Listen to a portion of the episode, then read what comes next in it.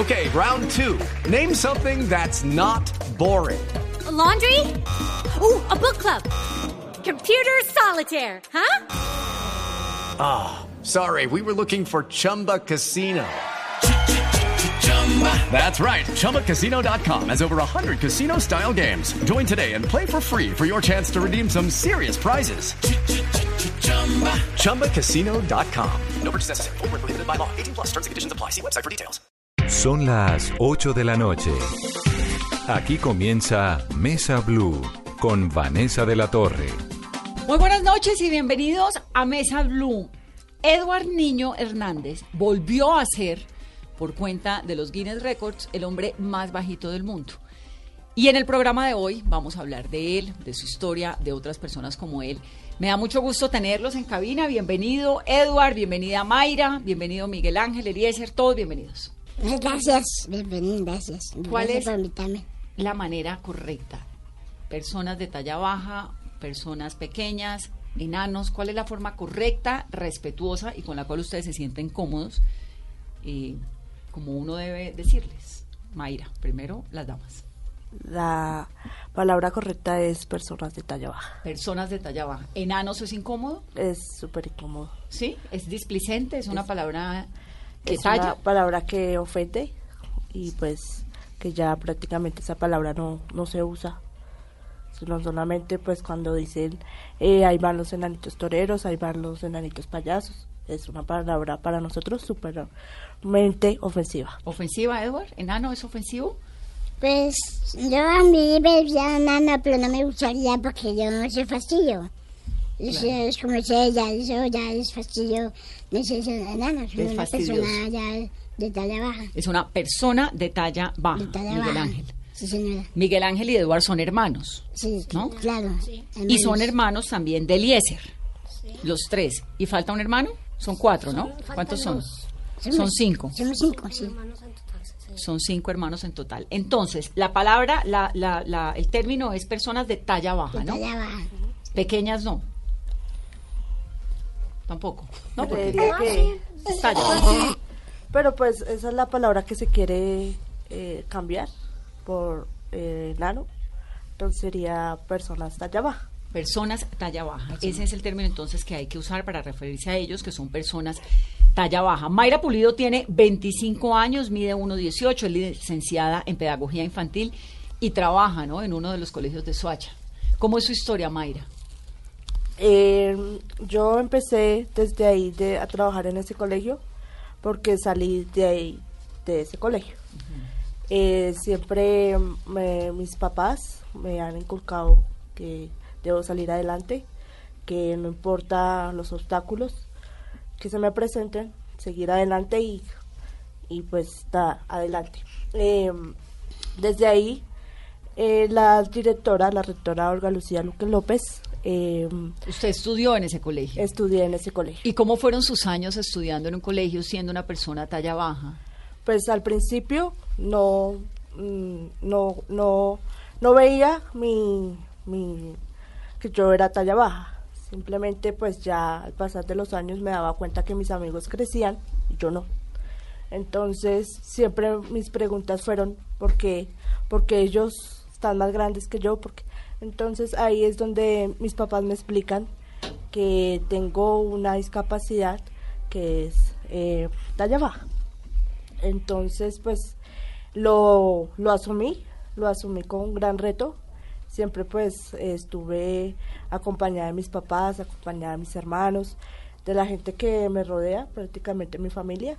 Y pues eso me llenó de fortaleza para, para seguir para avanzar un poco más sobre la educación.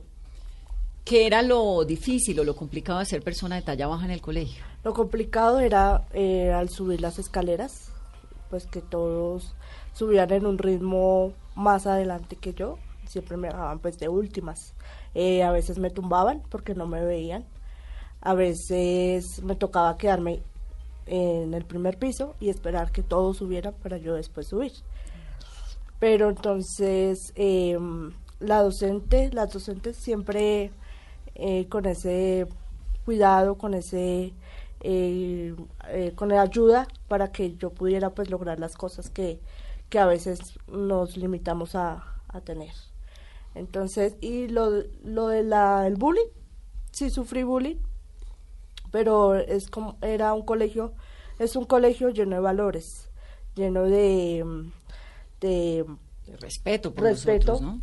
pero siempre había que inculcarles más respeto, pues había como recordarles A los compañeros. a los compañeros ¿El bullying era por parte de quién? ¿De los compañeros? de los compañeros. Sí, de los niños, que los de niños son tan crueles, ¿no? Sí, porque ellos pues veían que no, no podía hacer las mismas cosas que ellos, entonces pues se burlaban o a veces no me tenían en cuenta, me dejaban a un lado.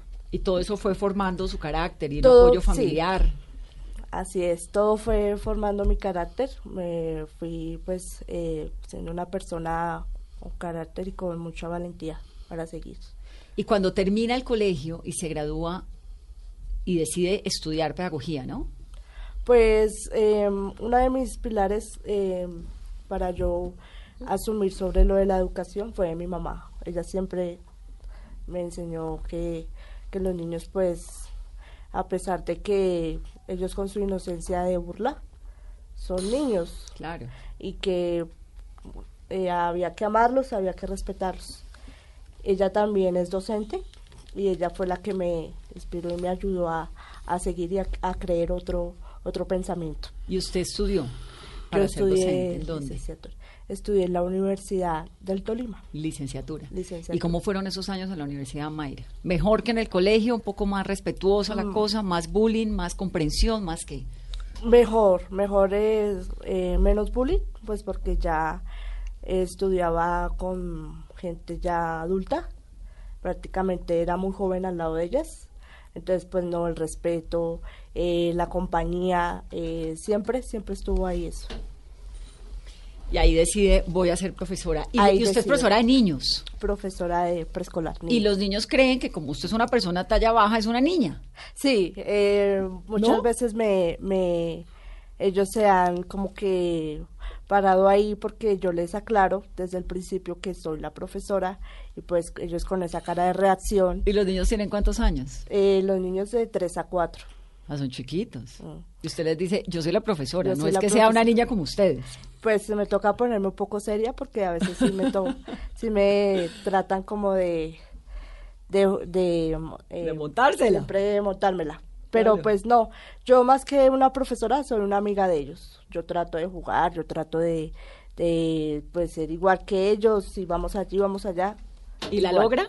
Y lo logro. ¿Cuánto tiempo lleva siendo maestra? Cuatro años. Y contenta. Contenta, súper contenta. Es la mejor profesión que he podido escoger. ¡Qué maravilla! ¿Cómo se ve el mundo desde el 1.18, un metro 18 que tiene usted? Grande, grande pero no imposible. Es, es algo que eh, muchos, muchos papás dicen, y a esto les llamo como una invitación a los papás con esas personas talla baja, no limitarlos, no limitarlos, eh, siempre pues con ese pensamiento de que salgan adelante, de que no dejar a un lado las burlas, dejar a un lado, o sea, no tomar sentido en eso, sino seguir siempre adelante. Claro. Entonces, pues, eh, siempre yo le decía a mis papás, eh, lo veo imposible, lo veo, o sea, no, aquí como en Bogotá no hay, no hay muchas cosas así como para las personas de talla baja, que son los No, pues, buses. además es que, claro, que el timbre del bus, me imagino que tiene que ser un camello, las escaleras, lo que me... Las escaleras. el baño público. Eh, los baños públicos, ¿No? aunque ya, ya hay varios eh, baños en los centros comerciales, ya hay para personas con discapacidad. Lavamanos. Talla baja, lava, lavamanos. todo eso. Es, es- supongo que es una ciudad o un país en general que, que no es muy inclusive en esto, ¿no? No, es Colombia es uno de los países que no tienen en cuenta la, la discapacidad para las personas de talla baja. ¿Es una discapacidad? ser Es una de discapacidad. Sí. Así es. Mayra, marido, hijos, No, señora, ahorita estoy soltera y estoy dedicada a mi trabajo. novios. Sí he tenido novios, pero pues eh, ya que he conocido hace ya tres años personas de talla baja me involucraron. Eh, sí he tenido parejas. Cuando dice he conocido, me involucraron, ¿en dónde? En, para, en las personas de talla baja. ¿Hay un pues, grupo? eh, el grupo, la fundación hace, eh, de Pequeños Gigantes. ¿no? Pequeños Gigantes. Sí, la Fundación Pequeños Gigantes que nació además hace poco, en el 2004 nació. Así es. Que eso es relativamente poco. ¿Cuántas personas de talla baja hay en Colombia? ¿Sabe esa cifra? ¿No? Eh, no, pues es, se dice que Bogotá es, es donde más hay personas de talla baja, pero asimismo la mayoría no, no salen a, como a la luz, como querer compartir con las personas de talla baja, pero Sí. se sabe que hay bastantes. Bueno, se lo voy a preguntar a Alexis Calvo, que es copresidente de la Confederación Nacional de Personas de Talla Baja, de la Federación Internacional de Fútbol, además. Fue diputado y presidente de la Asamblea de Casanare y me da mucho gusto tenerlo. Alexis, bienvenido a Mesa Blue. Eh, muy buenas noches, Vanessa. Un saludo muy especial para Mayra, para Edward. ¿Cómo están todos ustedes? Bien, no lo oyen porque no se han puesto los audífonos. Pónganse los audífonos, chicos, para que oigan a Alexis, que les está mandando un saludo muy especial, Mayra. estos- Alexis, de golpe, ¿me puede contestar la pregunta? ¿Cuántas personas más o menos de talla baja hay en Colombia, si lo sabemos? Bueno, no, mire, se dice que cada 25 mil partos nace una persona de talla baja en el mundo. Ujú. Y Colombia se Hay parte de otro- hay- hay- sí, hay- nosotros no tenemos un centro de referencia en el país de las personas de talla baja. De alguna manera tenemos un capítulo en, en el Consejo de Discapacidad Nacional. Estamos incluidos con las personas eh, con movilidad reducida. Entonces, de alguna manera no hay una cifra establecida en nuestro país de cuántas personas de talla baja hay exactamente. Sí, Sería de Alexis, pronto irresponsable darle un dato sobre exactamente cuántas personas tenemos en el país de talla baja. entendido, entendido. ¿Por qué, digamos, esto de la de nacer con esta condición es por qué? ¿Qué ocurre durante el embarazo? No, es que de hecho hay más de 200, 256 diagnósticos. Algunos estudios dicen que 200 tantos, 200 ta- parece que hay 256 diagnósticos en el mundo de, de talla baja. De hecho, el más relevante es acondroplasia, que es el que tiene Mayra, si no estoy mal. Mayra tiene acondroplasia. eh, dicen que cada 40 mil partos hay un niño de talla baja en el mundo y cada 25 mil un niño con acondroplasia, que es, es la talla baja más más constante, más relevante, que es la de la de Mayra. Sí, y es, Más común, es la más común. es una mutación genética, pero no hay una razón o hay alguna razón eh, Pues específica hay, que la ciencia la haya... genéticas que sea cada cuarta, cada quinta generación, que es una mutación genética, pero en las diferentes, en los diferentes diagnósticos que eh, son diferentes las razones. Digamos que es un tema mucho más científico. Claro, claro, es un tema mucho más científico. Pero de hecho, de hecho, para que lo tenga en cuenta el público, por lo general, las personas de talla baja somos hijos de padres promedio. Claro, claro, Sí. padres de con tamaño promedio y tienen hijos de talla baja y ustedes ustedes tendrían hijos de talla baja o no necesariamente. Yo tengo, yo tengo una mujer de talla promedio y tengo tres hijos de talla promedio y mi hijo menor es de talla baja. ¿Tiene O tres hijos? De cuatro. De Cua- tiene cuatro solo- hijos. Sí, y de cuatro solo uno es talla baja. Solo uno es talla baja. Sí, ¿Y hace cuánto está casado? ¿Cómo, cuéntame un poco esa historia de amor, Alexis. Pues tanto casado no, pero sí. hemos- Arrejuntado y feliz. Estoy debiendo, estoy debiendo el matrimonio. De hecho, ya aquí me están haciendo ojitos de, de que no he cumplido con el tema matrimonial, pero prometí que para este año ¿De qué, qué vamos hubo? a hacer el matrimonio. Invitamos a Blue Radio de una vez. Ah, pero ya, claro. ya, ya Vanessa de, de, de, de- de madrina. Allá, yo voy feliz a donde me inviten. Cuénteme esa historia de amor, Alexis. ¿Dónde la conoció? Pues nada, yo era compañero de, de, su hermano de estudio. Nosotros ya tenemos, de hecho, pues no somos tan tan tan tan adultos, pero ya tenemos hijos grandes. Tenemos hijos de más de 20 años. Un muchacho de 20 años que va a terminar ingeniería civil. Tenemos otra muchacha que está estudiando diseño de modas. Ya después vienen los más chiquiticos, están en el colegio. Mi, mi hija está en noveno grado que tiene 16 años y mi otro hijo que es el de talla baja tiene 11 y ya arranca con segundo grado de bachillerato. Debe ser una familia bien particular, ¿no? Pues mi familia ¿Cómo es para un papá y una mamá de talla baja vivir con un par de hijos o tres hijos, ¿no? Que, que son de talla promedio, otro más. ¿Cómo es esa familia cuando van a cine, cuando salen a vacaciones? Mm, No, le cuento que para mí ha sido como muy normal. De, de hecho, yo no, no, no he sufrido el problema de, de talla baja, pues porque lo he asumido como con, con mucha tranquilidad. Desde niño no, no, no he tenido ese inconveniente. Digamos que las barreras arquitectónicas que están diseñadas en el mundo eh, nunca se pensó para las personas de talla baja.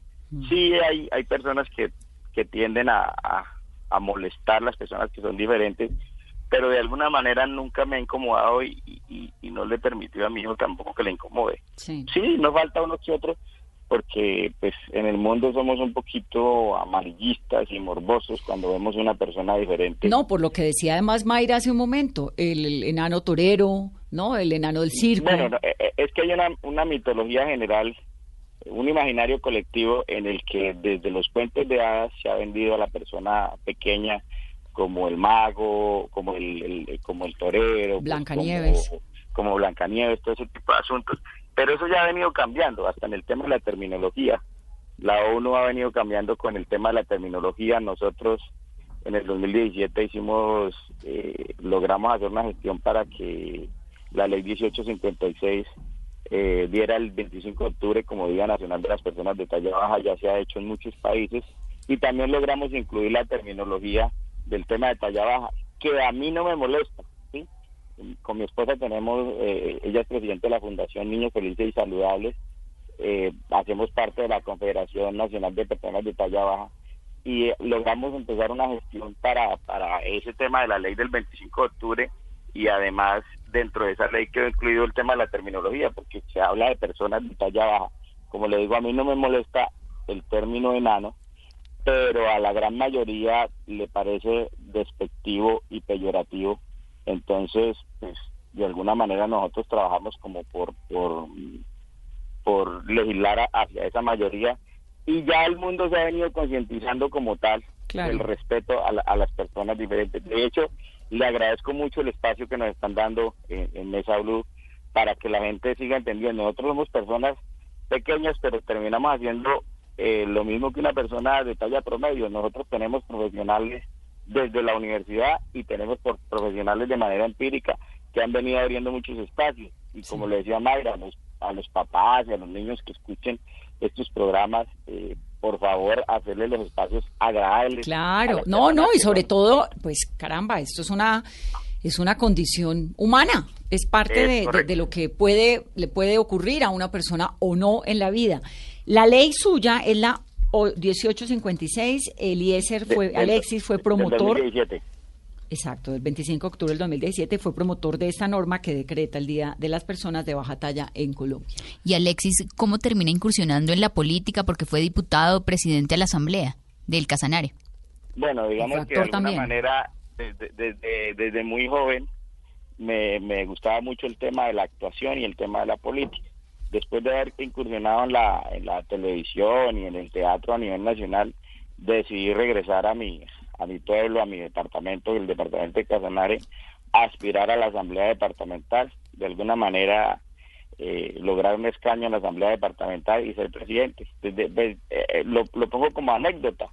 Para uno ser eh, elegido por voto popular, lo tiene que seguir mucha gente, lo tiene que acompañar con el voto mucha gente. Claro. Y, y, pues teníamos el respaldo de amigos, de conocidos y de gremios y que vieron un- a mí una persona que los podía representar en la Duma departamental y, y no solo representar al departamento, sino en, en un momento determinado los partidos, porque terminaron votando muchos partidos a favor mío para ser el presidente de esa corporación. Hay algo que me, me llama un montón la atención y es como sentirse observado, ¿no, Mayra?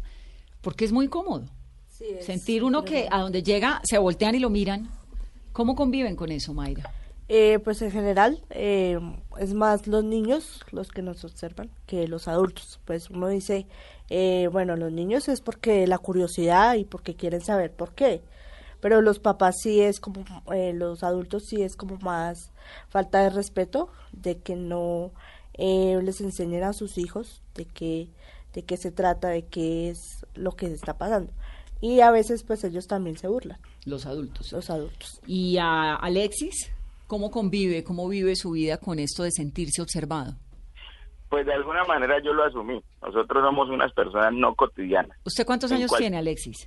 Yo tengo, cumplí hace tres días 20 39 años. Ah, felicitaciones. ¿39 Sí. con esa cantidad de hijos? Cumplí, cumplí hace el 24 de enero, hace tres días no, estoy, estoy desfasado en tiempo. El 24 de enero cumplí 39 años. Entonces, eh, decirle, ah, con esa cantidad de hijos, sí, claro, decirle pues que ya uno aprende a convivir y sabe que es una persona no cotidiana. que Sí. En cualquier salón que entre, en cualquier espacio que entre, en cualquier bus, en cualquier vehículo, eh, el primero que van a observar es a uno. Digamos que a- hay que potencializar eso a favor de uno. Que además es muy paradójico porque es una persona pequeña, ¿no? De talla pequeña. Sí, y sí, es- sí, y es- llama la soy- atención por eso. Yo soy, yo casi le quito el récord a Edward, yo mido 1.5. estoy muy cerquita de Edward. Casi le, le quita el récord. Sí, sí, sí, estoy muy cerquita de Edward. No, mentira, Edward es mucho más pequeñito. Pero estamos, estoy entre la mitad, entre, entre Mayra y Edward, Sí. Más o menos para que de pronto lo- la gente que, que los está escuchando y los está viendo se hagan una referencia. Usted Y pues mide no, uno, uno, un metro con cinco centímetros. Sí, señora, por favor no me vayan a quitar los cinco, que es el que me alcanza para timbrar. Vamos a hacer una pausa, entonces estamos conversando con estas personas de talla baja, ¿no? Talla baja, Talla baja. nuestros invitados de esta noche. Nuestros invitados de esta noche, que en realidad son enormes y me fascina, nos encanta, nos hace muy felices tenerlos en Mesa Blue. Ya volvemos en breve.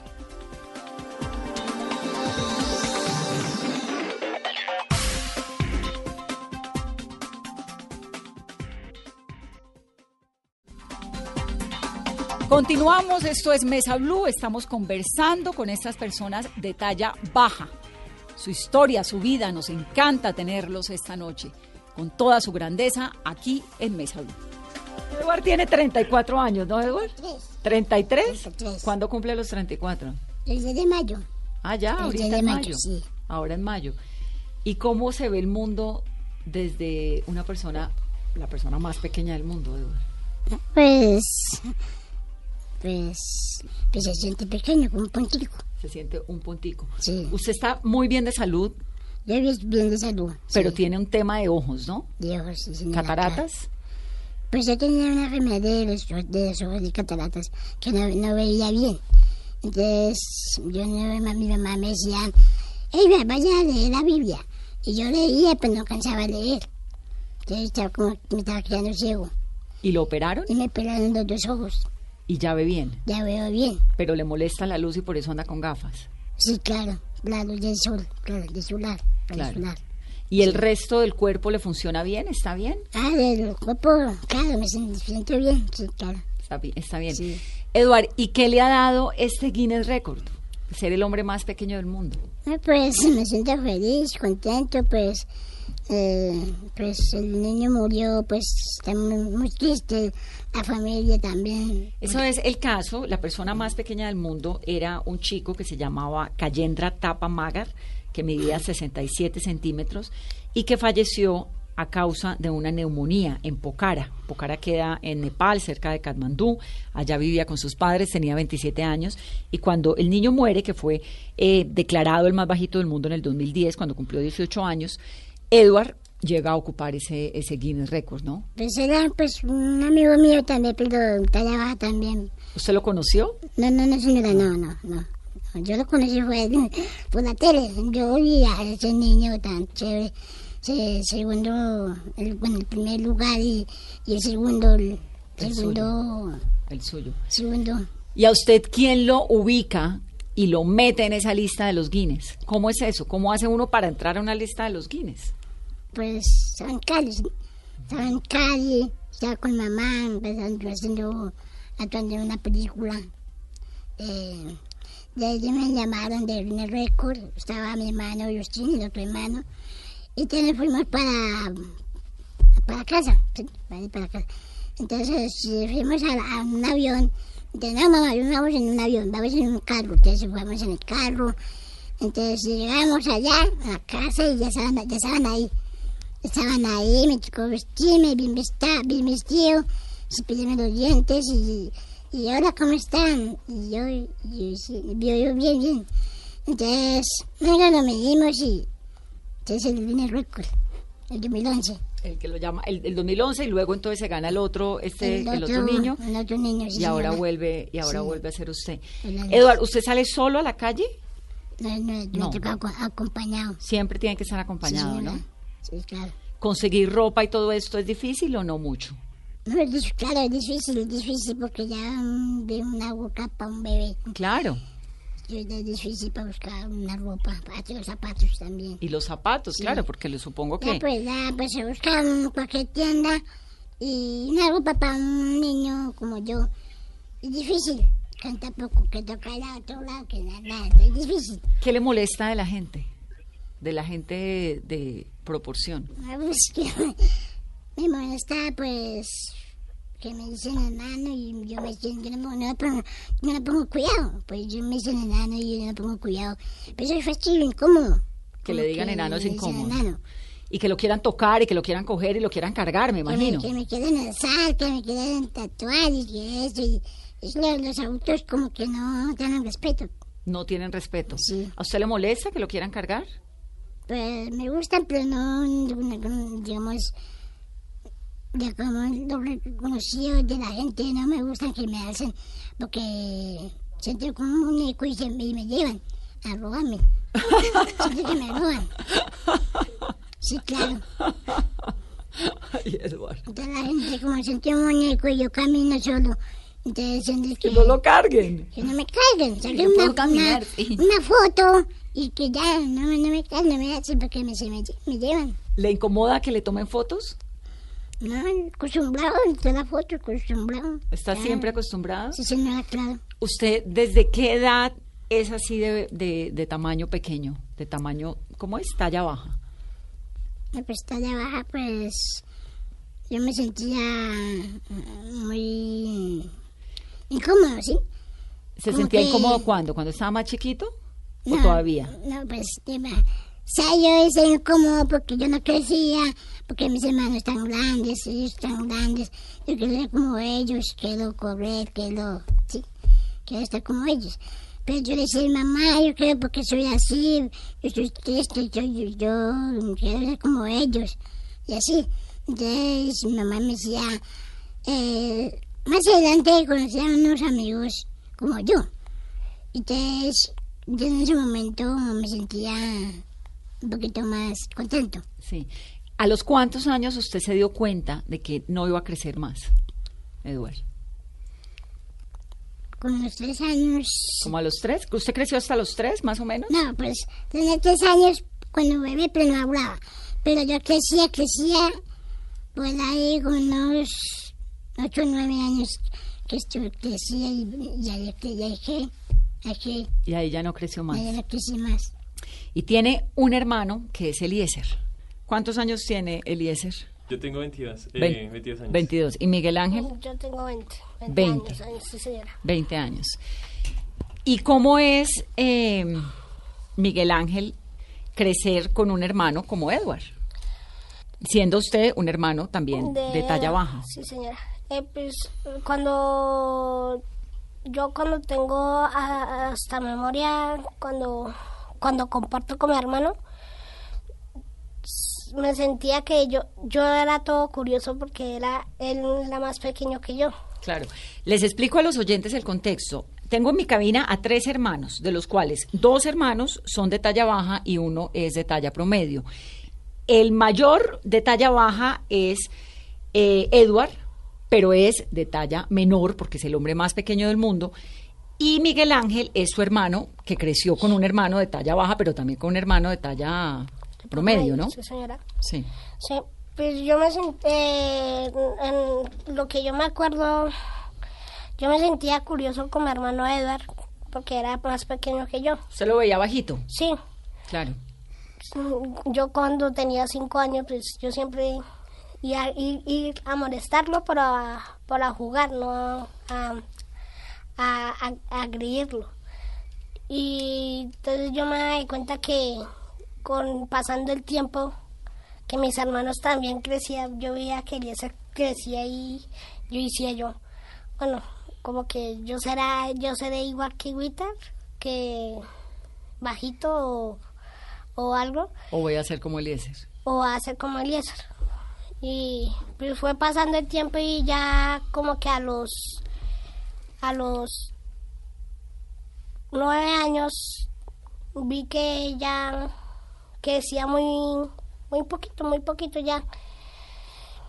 Entonces, pues yo no, no me sentía como tristeza, nada de eso. Yo, bueno, yo tengo un hermano que yo es normal. Claro, y supongo que la vida para los dos, por tener a alguien a su lado tan cerca como un hermano que tiene la misma condición, pudo haber- sido un poco más fácil, tal vez. ¿Se sintieron siempre acompañados?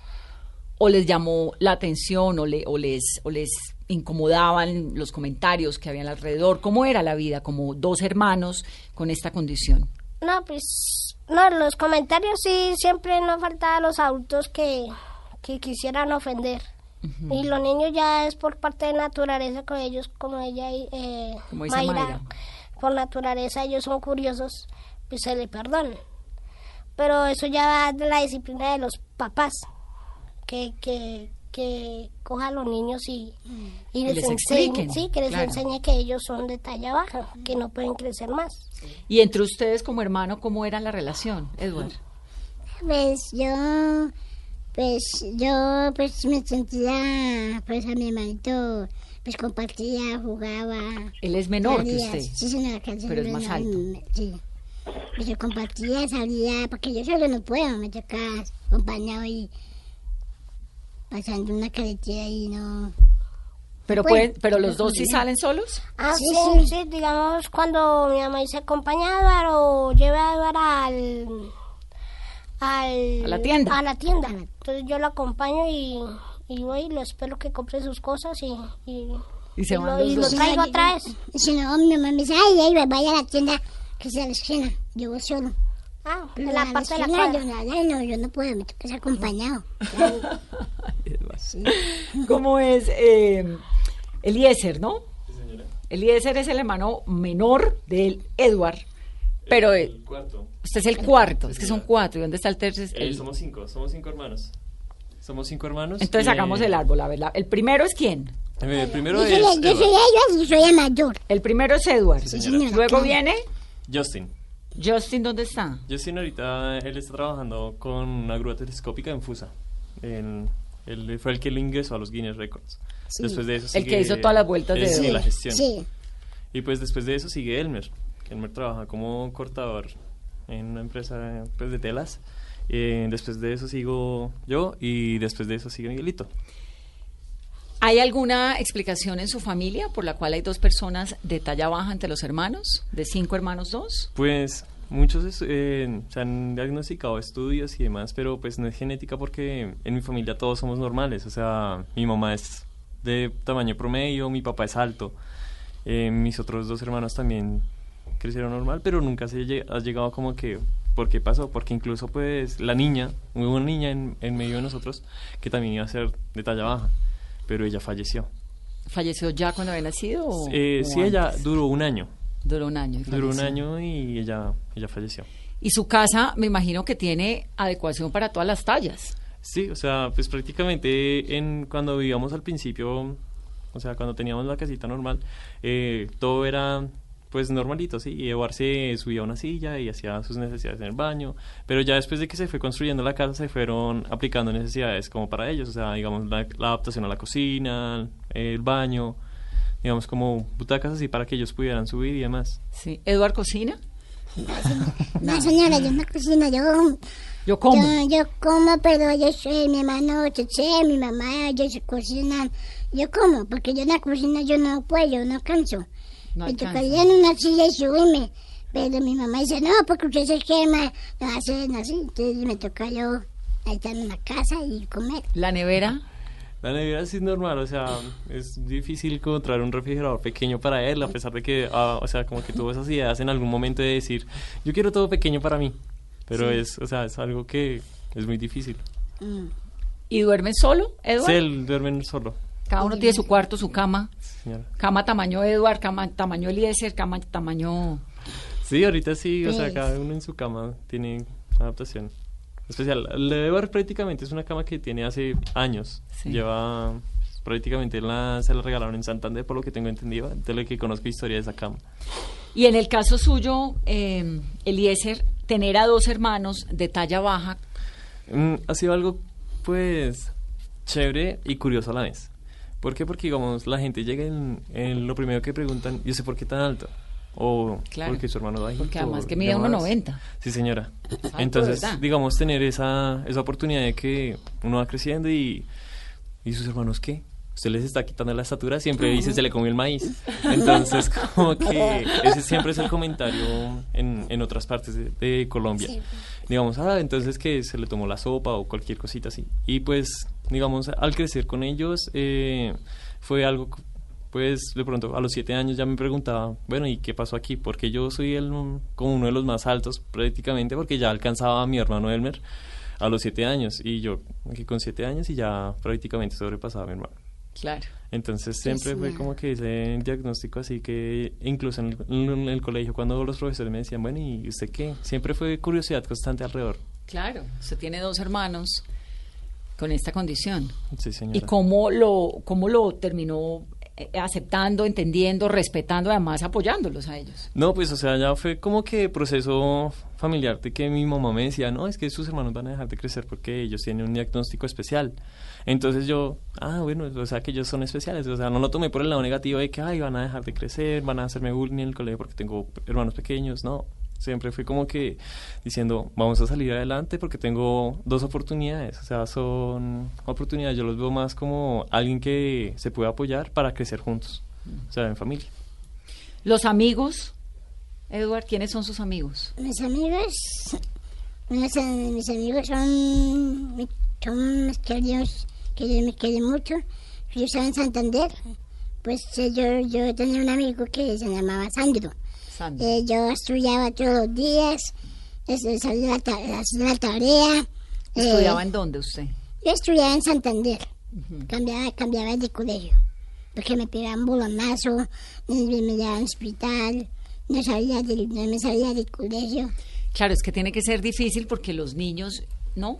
Con un niño más pequeño, Claro, mis amigos me, me pues, yo, yo les quería mucho, pero mis amigos, yo a veces de descanso, veces yo me, ay, tengo curiosidad, y sí, como que me molesta, entonces, ellos salían y a jugar y chum, bolonazo en la cara a mí, y salía al hospital. claro, pero usted también quería jugar fútbol. Sí, yo quiero jugar fútbol, sí, Claro. pero pues ellos como que son grandes. Claro. No, no, no, no podía jugar yo. ¿Y novia? No, yo no, ya no tengo. Yo estaba así haciendo... No, ya no tengo. Yo seguía trabajando, estoy adelante y ¿En qué está trabajando Edward? yo en una... En una... Empresa de, de un almacén, sí. De, un almacén. De una empresa no, en un almacén, sí. De eventos. ¿Y qué le gusta hacer? Pues a mí me gusta eh, bailar, que soy bailarín, eh, actor, mm, modelo, artista, eh, digamos pintar dibujos y pintar. Le gusta pintar. Y sí, fotógrafo, que también saco fotos. Es fotógrafo. Fotógrafo, sí señora. ¿Fotógrafo de qué? ¿De eventos? Ah, pues digamos, fotos, fotógrafo, digamos, sale una persona ahí y un, como que, un museo, ¿sí? Y yo tengo una foto y queda bien. Entonces me dice un amigo, tengo una foto de la familia, yo tengo una, una foto de la familia. Y le gusta eso. ¿Y a Miguel Ángel? ¿Qué le gusta hacer, Miguel Ángel? A mí, eh, por el momento estoy, estoy en natación. Me gusta mucho natación. Desde que practiqué ya voy con un año y medio. Aprendí a nadar en ese año. ¿Ahoritica? Sí. Y... Después de viejo, como decimos sí, en Cali. Sí, pero siempre hay, no hay límites que, que superar. y ahorita me estoy dedicando a, mm, a, para sacar un canal. Entonces estoy ¿Un en canal de YouTube? Sí, estoy en proceso. Todavía no está, pero estoy en proceso de hacer eso. Ah, pero Tengo- está interesante. Sí, señora. ¿No? ¿Quiere ser youtubers, Eduard también? Sí, sí, sí señora, ser un youtuber. ¿Eso quiere Estamos hacer? un youtuber para seguir adelante, para ser más famoso. Ah, yo le voy a conseguir una beca en la escuela de youtubers de Daniel Samper. Sería bueno. Claro. Porque yo, yo también yo también estaba lo que dice Miguelito, mi hermano. yo también estaba en la natación. Aprendí a nadar, aprendí a nadar, porque yo no sabía. Me, pues yo aprendía, pero no me daba miedo. Entonces aprendí a nadar porque la profesora me ayudía, me, ayu- me ayudía, me ayudaba. Y mi mamá también, pero mi mamá como que tomaba agua y se enfermaba. Entonces fue mi hermana Cheche. Entonces yo me, me, me aprendí a nadar y, y aprendí a nadar. Y aprendió a nadar también. Sí. Qué interesante, qué maravilla, ¿no? ¿Y Eduard come bien, duerme bien? O por ejemplo, una hamburguesa se la puede comer No, completa. Yo, o- yo quiero una hamburguesa, pero mm, yo como yo quiero un- una hamburguesa medio y yo me como un peso de hamburguesa medio y ya estoy lleno. Y una gaseosita y ya. ¿Y ya? ¿Y si duerme bien? Sí, señora, yo duermo, pues me doy la baño y me, me los dientes y ya acostarme ahí. Eh, me duermo y... ¿Y se viste solo así de elegante como vino hoy? ¿Ya le viste los zapatos, Vale? Eh, Zapatos de pues, charol, pues. traje. El tema de la ropa, que me llama un montón la atención. Eduard está elegantísimo con su traje, con sus zapatos de charol, bueno, súper elegante. Miguel Ángel tiene esa chaqueta. Esa chaqueta, por ejemplo, Miguel Ángel es de niño. Sí, sí, pero yo, yo por mí cojo algo serio para que me quede bien, no, digamos, toda la ropa que yo veo trae muñequitos, todo eso, y yo... Carritos. Claro, porque es de niños. Sí, carri sí. Claro. Y usted no quiere eso. Sí, yo dije, oye, qué pena es que no tiene algo más serio como, pues, que no tenga muñecos, que sea más deportivo, más, más elegante. Entonces, ahí compro la ropa ahí. sí. Bueno, pónganse los audífonos, Eduard, póngase los audífonos. Usted me dijo que quería ser youtuber, ¿no? Hace un momento. Sí, sí, señora. Pues le tengo la academia. Daniel Samper Ospina tiene una academia de youtubers. Se la oí en estos días en, en Twitter. Daniel, buenas noches y bienvenido a Mesa Blue. Muy buenas noches, Vanessa, muchas gracias. Yo realmente estoy aspirando a ser rector de una escuela de youtubers que está buscando un rector, pero quiero decirle a Edward y a sus invitados que de quedar como rector ellos serán becados en la escuela para que puedan iniciar eh, su, su carrera como youtubers y tendrán aquí eh, estudios, clases, profesores a su disposición para que puedan sacarla adelante. Si están oyendo, ¿no? Eduard, ¿usted qué quiere ser youtuber? Eduard, acaba el Guinness Record nuevamente de calificarlo como el hombre más bajito del mundo, Daniel. Usted lo ha visto a él, lo conoce perfectamente y vino a nuestra cabina, que estamos fascinados oyéndole los cuentos. Y nos contó hace un momento que quería ser youtuber. Hable con Daniel que le va a dar la beca, Eduard. Hola, Daniel, ¿cómo está? Edward, qué gusto en oírte, muy bienvenido y acá te esperamos para que arranques como youtuber. ¿Cuándo quieres venir? No, pues cuando quiera. Y... Exactamente, así es. ¿Te Sí, parece señor. bien? Sí, sí, claro.